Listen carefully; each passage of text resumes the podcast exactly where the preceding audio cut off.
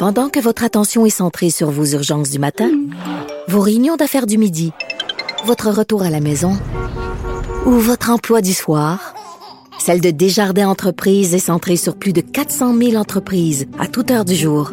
Grâce à notre connaissance des secteurs d'activité et à notre accompagnement spécialisé, nous aidons les entrepreneurs à relever chaque défi pour qu'ils puissent rester centrés sur ce qui compte, le développement de leur entreprise.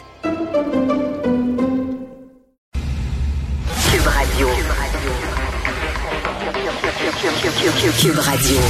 En direct à LCN. 8h45, notre nouveau rendez-vous avec Richard Martineau. Salut Richard. Salut Jean-François. Écoute, d'entrée de jeu, je veux te parler le, rapidement de Michel Giroux. C'est un gars qui euh, droguait les femmes et qui les agressait. Ok, Ouais. Il utilisait la fameuse GHB, la drogue du viol. GHB, ouais. Là, il est en prison. Il veut recouvrer euh, sa liberté et il a dit, écoute ça, j'ai pas drogué personne dans les bars, moi. C'était chez moi. Ben oui, comme si c'était différent. Ben là, là, alors, on a juste une fois au chalet. On a, excuse-moi, j'étais somnambule, OK? Puis là, Ouais. c'est, ben, je Ouais. t'ai pas drogué dans les bars, je t'ai drogué chez nous. Je t'ai gré chez nous. c'est particulier. Vraiment, là. Vraiment, oui. ajouter au répertoire euh, des, des expressions, effectivement. Ouais. Hey, Richard, la caricature, la fameuse caricature de De Gazette, on va la voir là avec cette vieille, cette dame, avec euh, le chien qui urine sur le, le- le portrait de René Lévesque. Là. T'en penses quoi? Ben écoute, je me suis, je me suis comme tout le monde lâché lousse hier, puis je trouvais ça épouvantable Ouais. et tout ça. Là, j'ai entendu euh, le caricaturiste qui dit, écoutez, vous m'avez mal compris. En fait, je, je- j'aime René Lévesque et finalement, je voulais rire des des vieilles anglaises de Westmount qui, 35 Ouais, ans après ça. la mort de René Lévesque, le détestent encore. Bon, OK.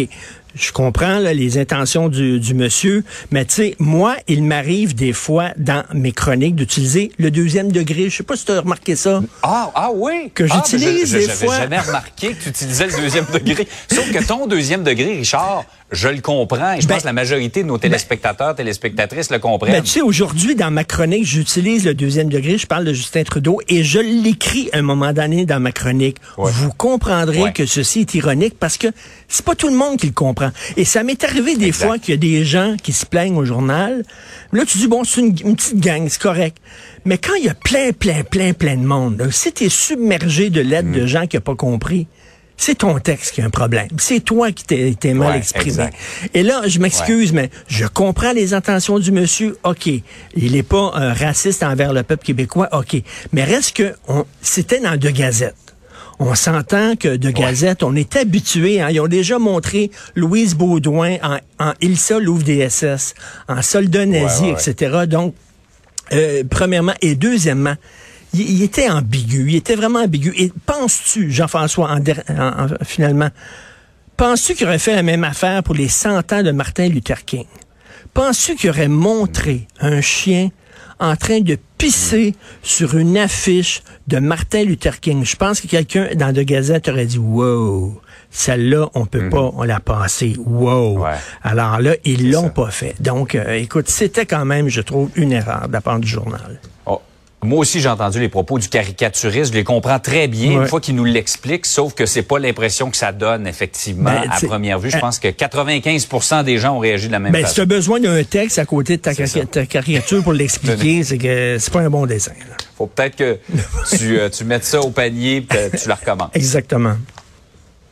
Par ailleurs, euh, c'est bien beau le plan pour ajouter des policiers dans les rues de Montréal, 450 au cours des cinq prochaines années. Sauf que quand on fait le calcul de ceux qui vont partir, on n'y arrive pas. C'est pas possible d'en Ben ajouter oui. 450. Écoute, cet été, j'ai accompagné ma blonde au poste de police parce qu'elle a porté plainte. Si on parlait euh, des, gens qui menacent, là. elle, il y a quelqu'un Ouais. qui a écrit sur la page Facebook, euh, Sophie Durocher mériterait d'être giflée tellement fort qu'elle devrait passer quelques années dans le coma. OK, fait que là, elle dit, ça Wow. pense pas. Là. Fait qu'on est allé au poste de police, elle a porté plainte formellement. C'est ce qu'il faut faire. Là. Je vous invite à le faire. Ouais. Et il y avait une jeune policière qui était là, qui me reconnut. Et là, elle me parlait, puis elle dit, vous savez, M. Martineau, elle dit, euh, les jeunes qui sortent des écoles de police, ils veulent pas venir à Montréal. On a énormément de problèmes à recruter à Montréal. Ils veulent être policiers, mais pas à Montréal. Pourquoi? C'est trop compliqué, Montréal? Euh, Tu te fais souvent taxer euh, de racisme, euh, d'être raciste parce que, mettons, tu fais une intervention auprès de certains groupes euh, racisés euh, et tu te retrouves devant le comité de déontologie. Il y a des gens qui te filment, euh, qui montrent pas ce qui se passe après l'arrestation, ce qui se passe avant, mais qui montrent seulement ce qui les intéresse à eux autres. Bon, euh, bien sûr qu'il faut pas avoir des policiers Robocop, on s'entend ça. Bien sûr qu'on est contre la brutalité policière, c'est sûr. Puis il y en a des Mais policiers en plus de racistes, tout ça. Richard, le salaire est moins bon qu'ailleurs. Ben, ben, c'est ça, tu sais. Fait que là, ils disent, à un moment donné, les plus jeunes de sont- troubles pour moins de salaire. Exactement, plus de troubles pour moins de salaire. Je vais aller ailleurs. Puis elle me dit, là, elle dit, vous savez, là, les promesses de Madame Plante, qui me dit, c'est n'importe quoi, là. On va se retrouver. Elle dit, déjà, actuellement, on a de la difficulté à garder nos membres. Il y a des gens, elle dit, moi, je Mm. connais qui sont sous le bord de la retraite puis qui disent, moi, je suis tanné de Montréal, je vais aller, euh, je vais aller ailleurs en région, etc. Donc, euh, on n'est pas sorti du bois, malheureusement. Je t'ai dit, là, pour les professeurs, qui veut être professeur? Aujourd'hui? Euh, je préfère euh, nettoyer des fosses sceptiques plutôt qu'être prof. Même chose avec policier à Montréal, c'est la même chose, donc c'est pas évident. On n'est pas sorti de l'auberge. Déjà, c'était un plan sur une période de cinq ans. On se disait, des policiers, on en a besoin maintenant, mais on peut pas en inventer. Il faut les former et tout ça. Mais quand on voit le calcul qu'il faut faire, ceux qui partent vont être plus nombreux que ceux qui arrivent. Ah, Et on se demande comment on va s'en sortir. Les mises en retraite, là, tu peux prévoir ça des années à l'avance. Tu le sais, c'est la démographie. Là, ils l'ont pas prévu. 1600 qui s'en vont en retraite. Ouais, incroyable. Hey, Richard, passe une belle journée. Merci, bonne journée tout le monde. Salut.